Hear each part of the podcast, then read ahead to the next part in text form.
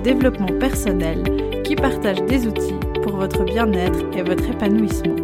Je suis Laetitia, coach en joie de vivre, énergéticienne et créatrice du compte Instagram Éclat de joie.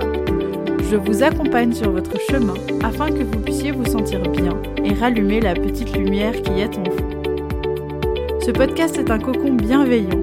Vous y trouverez des outils concrets, des réflexions, des exercices et surtout de la joie et de la légèreté.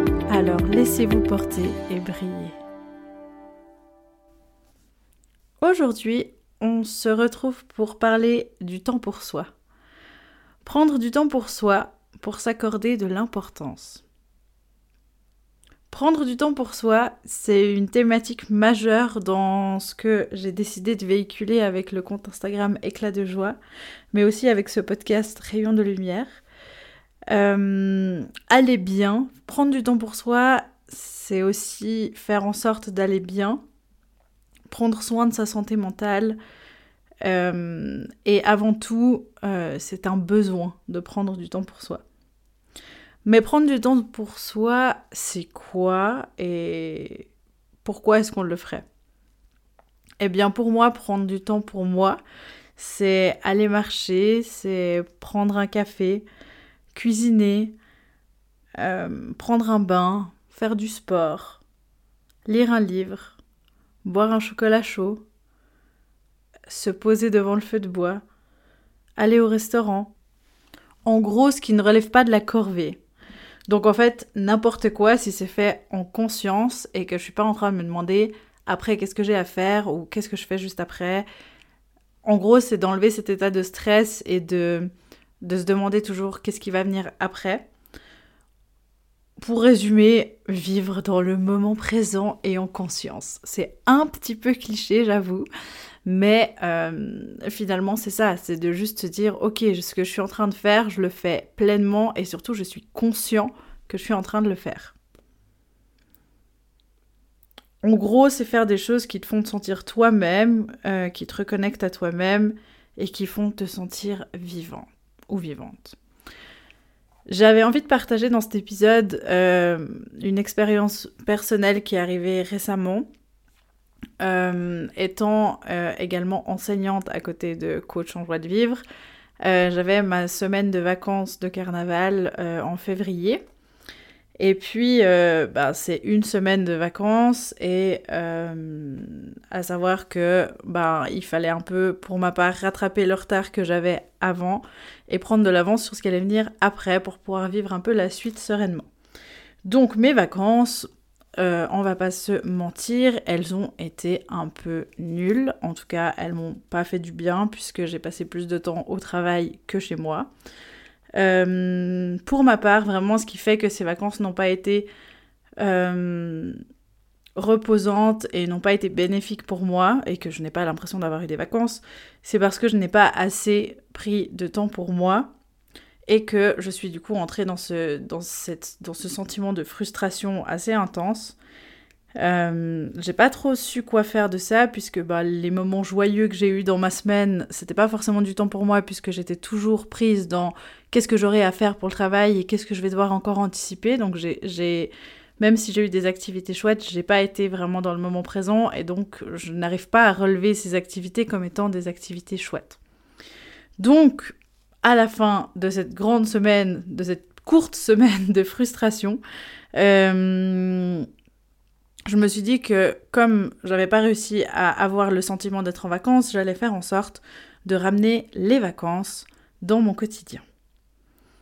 Donc, euh, donc ça fait que finalement, j'ai réussi à gérer un peu mieux cette frustration et à me dire non bah ok t'as pas eu de vacances donc finalement tu vas faire en sorte de te sentir en vacances plus souvent euh, dans ton quotidien pour que ça puisse être beaucoup plus agréable pour toi. La question que je vous invite à vous poser vraiment par rapport à cette thématique de prendre du temps pour soi, c'est vraiment de vous demander comment est-ce que j'aime prendre du temps pour moi. Parce que pour chacun d'entre vous, la manière de prendre du temps pour vous sera différente. Euh, pour certains, ce sera bah, justement boire un café tranquillement le matin avant que les enfants se lèvent. Pour d'autres, ça va être euh, pouvoir aller marcher après le travail, pour s'aérer. Il y a vraiment mille manières de prendre du temps pour soi et vraiment on a chacun notre propre manière de prendre du temps pour soi. Ce que je vous invite quand même à faire, c'est de penser à comment prendre du temps pour vous en vous éloignant des différents rôles euh, dont on parlait dans, dans un épisode précédent, de vraiment se dire ok ben oui ok certes je suis maman certes je suis euh, je suis ci je suis ça ok je suis maman mais en dehors de mon rôle de maman pour sortir de mon rôle de maman qu'est-ce que j'aime faire? De quoi est-ce que j'ai besoin pour prendre du temps pour moi? Et de laisser ce rôle de côté euh, pour pouvoir vous concentrer pleinement sur vous Prendre du temps pour soi, c'est pas uniquement faire les choses qu'on aime. Euh, ça, c'est quelque chose que je trouve très important. C'est faire aussi des choses qui nous connectent à nous-mêmes, euh, qui nous font nous sentir vivants, qui nous nourrissent et qui nous animent. Donc oui, finalement, c'est des choses qu'on aime généralement. On se reconnecte rarement avec des choses qu'on déteste faire.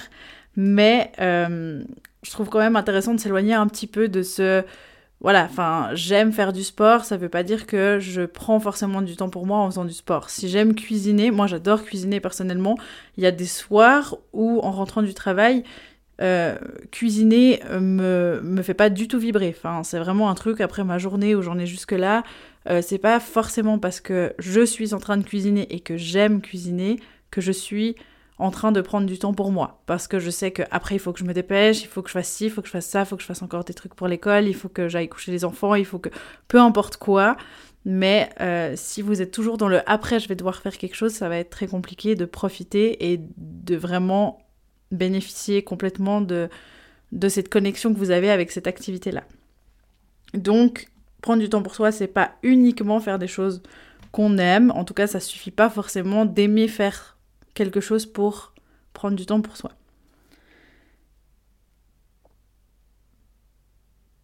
Dans tous les cas, il y a cette chose derrière le fait de prendre du temps pour soi, et c'est justement le titre de ce podcast, c'est de s'accorder de l'importance. Quand vous prenez le temps de faire les choses et que vous avez le l'espace mental pour le faire et l'envie de le faire, euh, vous vous vous accordez de l'importance, vous vous dites ok je suis une personne à part entière, je ne suis pas que la mère de, l'enseignante de, la femme de, etc. Je suis aussi une personne à part entière et je m'accorde cette importance et je me prends le temps qu'il faut pour pouvoir m'accorder de l'importance. Et ça c'est vraiment quelque chose qui pour moi est ultra important parce que c'est aussi vous remettre au centre et prendre le temps régulièrement de vous remettre au centre.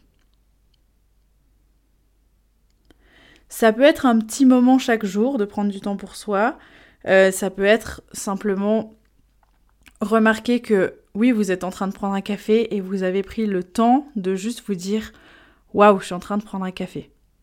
Je suis en train de prendre un café, euh, c'est silencieux, il y a mes enfants qui dorment encore, ou euh, j'ai pris le temps de prendre un café avec mes collègues, je me suis pas demandé si il fallait que je fasse encore 8000 trucs derrière, juste je me suis posée, j'ai pris mon café et après on passe à la suite et pas pendant qu'on prend le café on pense déjà à la suite. L'essentiel donc c'est d'être en conscience euh, et de prendre le temps nécessaire pour faire ces choses-là. Il y a encore un dernier aspect que j'ai envie de partager avec vous qui est important selon moi, c'est que finalement prendre du temps pour soi, c'est pas une question de durée ni de fréquence. Euh, vous pouvez prendre du temps pour vous euh, sans que ce soit 10 euh, minutes chronométrées dans la journée. vous pouvez aussi prendre du temps pour vous sans que ce soit forcément tous les jours de la semaine. Alors je vous souhaite de pouvoir le faire tous les jours, mais peut-être que dans un premier temps c'est pas possible et qu'on va y aller crescendo. Mais c'est pas une question de durée ou de nombre de fois par semaine, mais plutôt d'intention que vous mettez dans ce que vous faites et ce que vous choisissez de faire et vraiment de prendre le temps, j'y reviens, mais le temps de prendre ce moment pour se poser et pour se dire ok je suis là, je suis là maintenant avec moi, je fais ça parce que ça me fait du bien et donc de vraiment pouvoir euh, vous poser et prendre du temps pour vous. Voilà, j'espère que cet épisode vous aura été utile, qu'il vous aura apporté quelque chose, que vous verrez votre temps pour vous et votre quotidien différemment. Si vous avez envie de travailler sur la gestion euh, du temps pour vous, de l'importance que vous lui donnez, si vous avez envie de modifier quelque chose dans votre quotidien pour avoir plus de temps pour vous ou de pouvoir mieux en être conscient, je suis évidemment à disposition pour travailler avec vous. Voilà, merci beaucoup d'avoir écouté cet épisode. N'hésitez pas à venir discuter avec moi sur le compte Instagram Éclat de joie ou à venir chercher de plus amples informations pour qu'on puisse travailler ensemble. Merci et puis belle fin de journée. Bye bye